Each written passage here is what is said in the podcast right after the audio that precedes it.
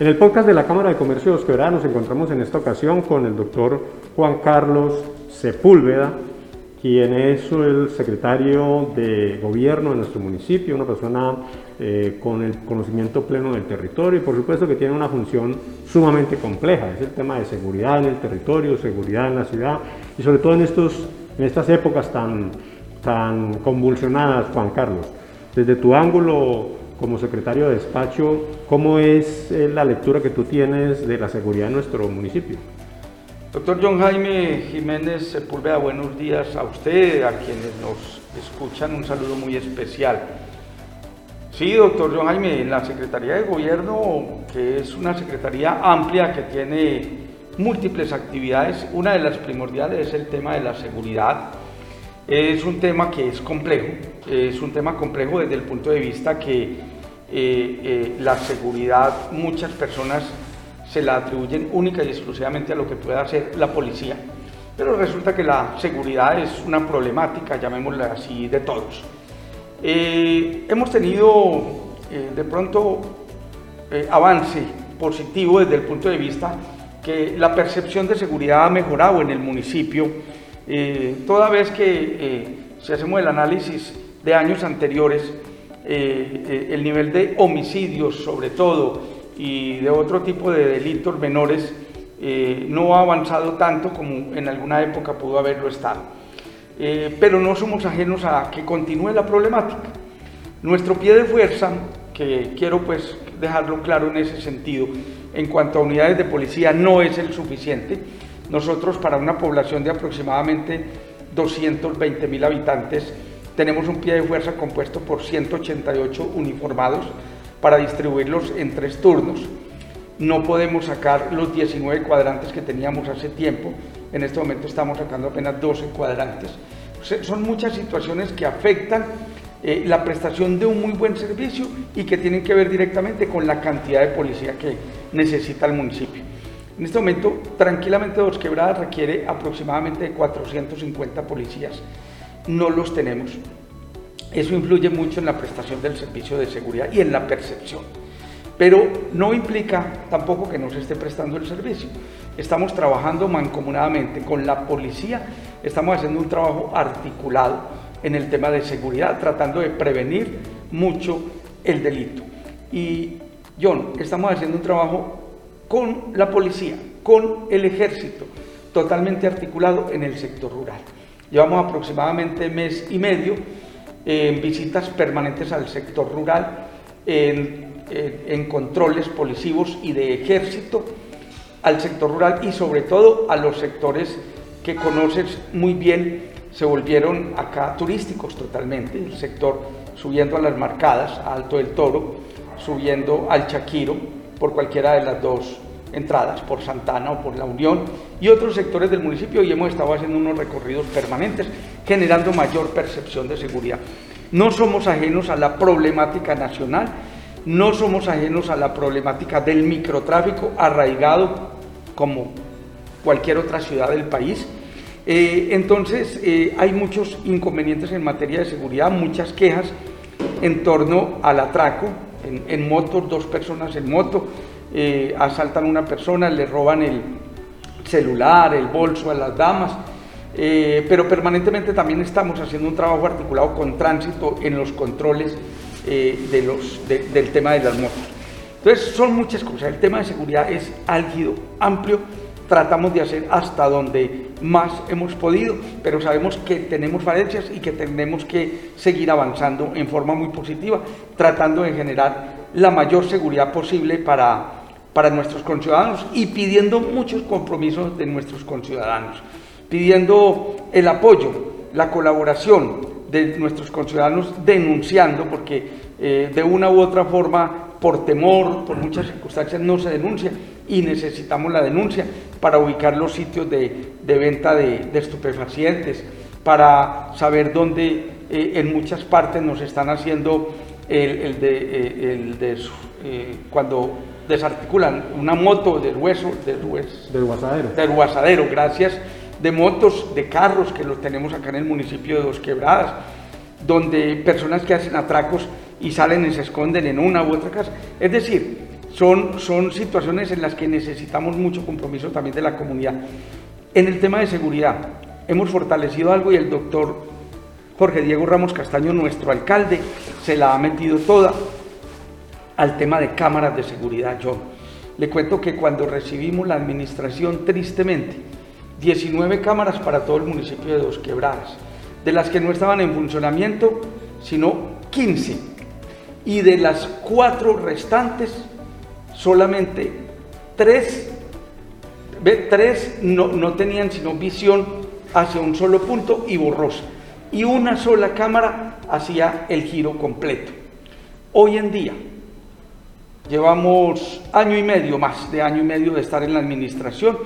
Ya en este momento tenemos las 19 cámaras funcionando en perfectas condiciones, inclusive la del viaducto que tanta polémica nos generó por efectos del asesinato del joven Lucas. Ya está en funcionamiento.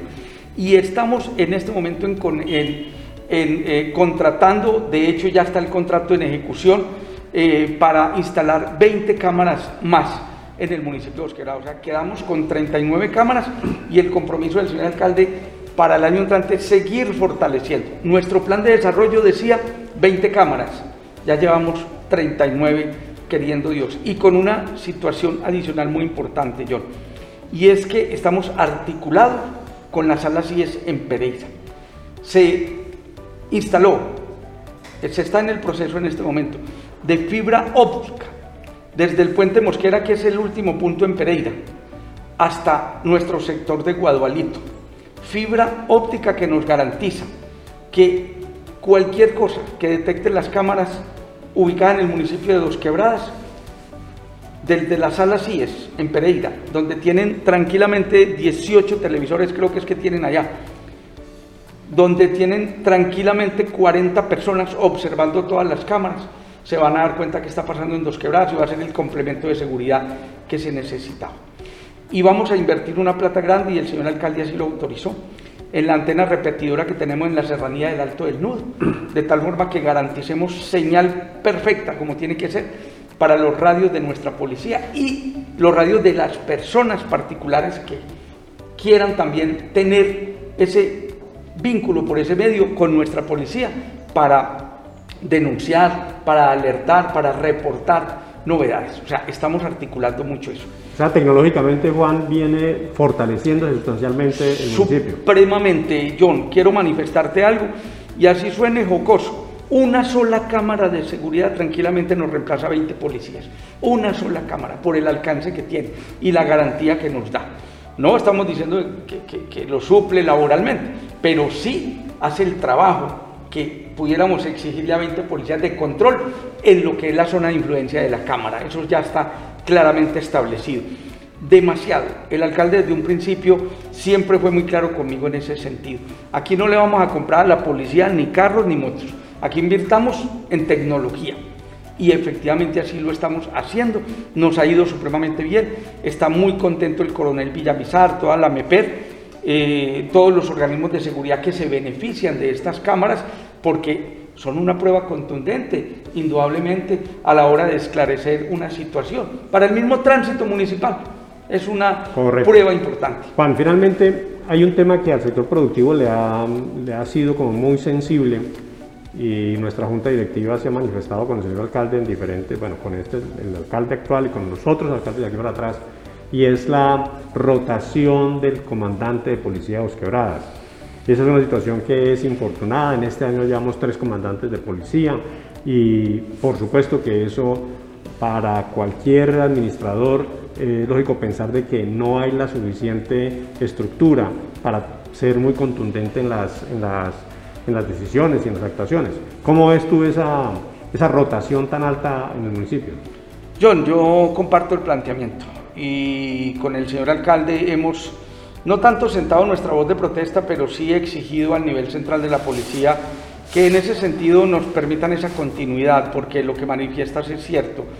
Del año pasado, octubre, hubo cambio de comandante, ahora hace dos meses hubo cambio de comandante, entonces en lo que va corrido prácticamente del año hemos tenido tres comandantes de policía y eso no está bien. Eso no está bien porque eh, nos adaptamos a una forma de trabajo, eh, empieza a conocer el municipio, porque también hay que aclarar eso. Hasta ahora no hemos logrado que tengamos un comandante de la estación de policía de Los Quebradas que sea de Los Quebradas y que conozca el municipio. No, el que llega, llega a conocer el municipio. Ayer focosamente lo manifiesto, eh, hablando en el sector rural, en una reunión que tuvimos con el comandante de la policía, hablaba de la vereda del Chocho. Y él viene de Pereira y es entendible que no conoce bien nuestra jurisdicción todavía. Entonces, mm, nos afecta. Y eso lo hemos dejado claro con el nivel central. Nos afecta sobremanera.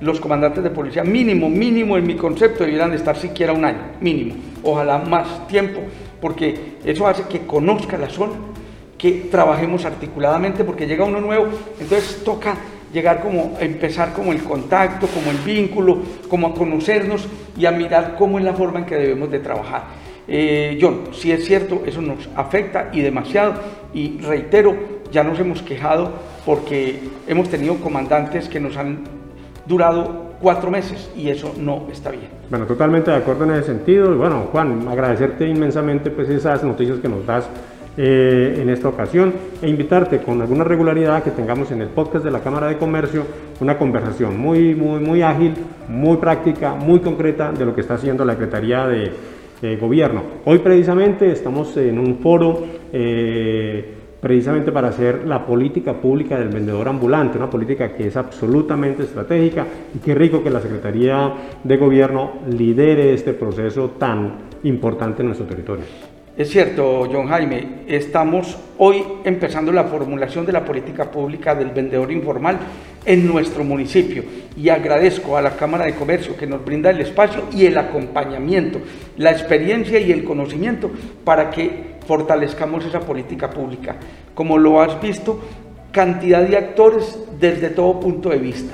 Hemos vinculado gremios, hemos vinculado empresarios, hemos vinculado sector público, sector privado, hemos vinculado a todos los actores que sabemos que necesitamos para articular una política pública de vendedor informal en nuestro municipio. Pero el actor principal es el mismo vendedor, vendedor informal. Y aquí estamos en este momento socializando con sus líderes, con sus representantes, que el vendedor informal, así como tiene unos derechos, también tiene unas obligaciones. Y estamos complementando la situación de tal manera que trataremos al máximo de regular la actividad que hoy es, en, día es irregular de la mayoría de ellos y tratar de, generarles beneficios adicionales. Tenemos vinculado al SENA, tenemos vinculado a Migración Colombia, tenemos vinculado una serie de instituciones que nos pueden brindar demasiado. El mismo Fondo Nacional del Ahorro está vinculado. O sea, la idea es generar para nuestro municipio, dejar sentada una política pública de vendedores, de vendedor informal, que sea de verdad una política pública que beneficie a los vendedores, a la ciudadanía en general y que quede establecida en el municipio como la guía de lo que tiene que ver con el manejo del espacio público y la actividad formal e informal, porque la idea es procurar con ellos que se nos formalice.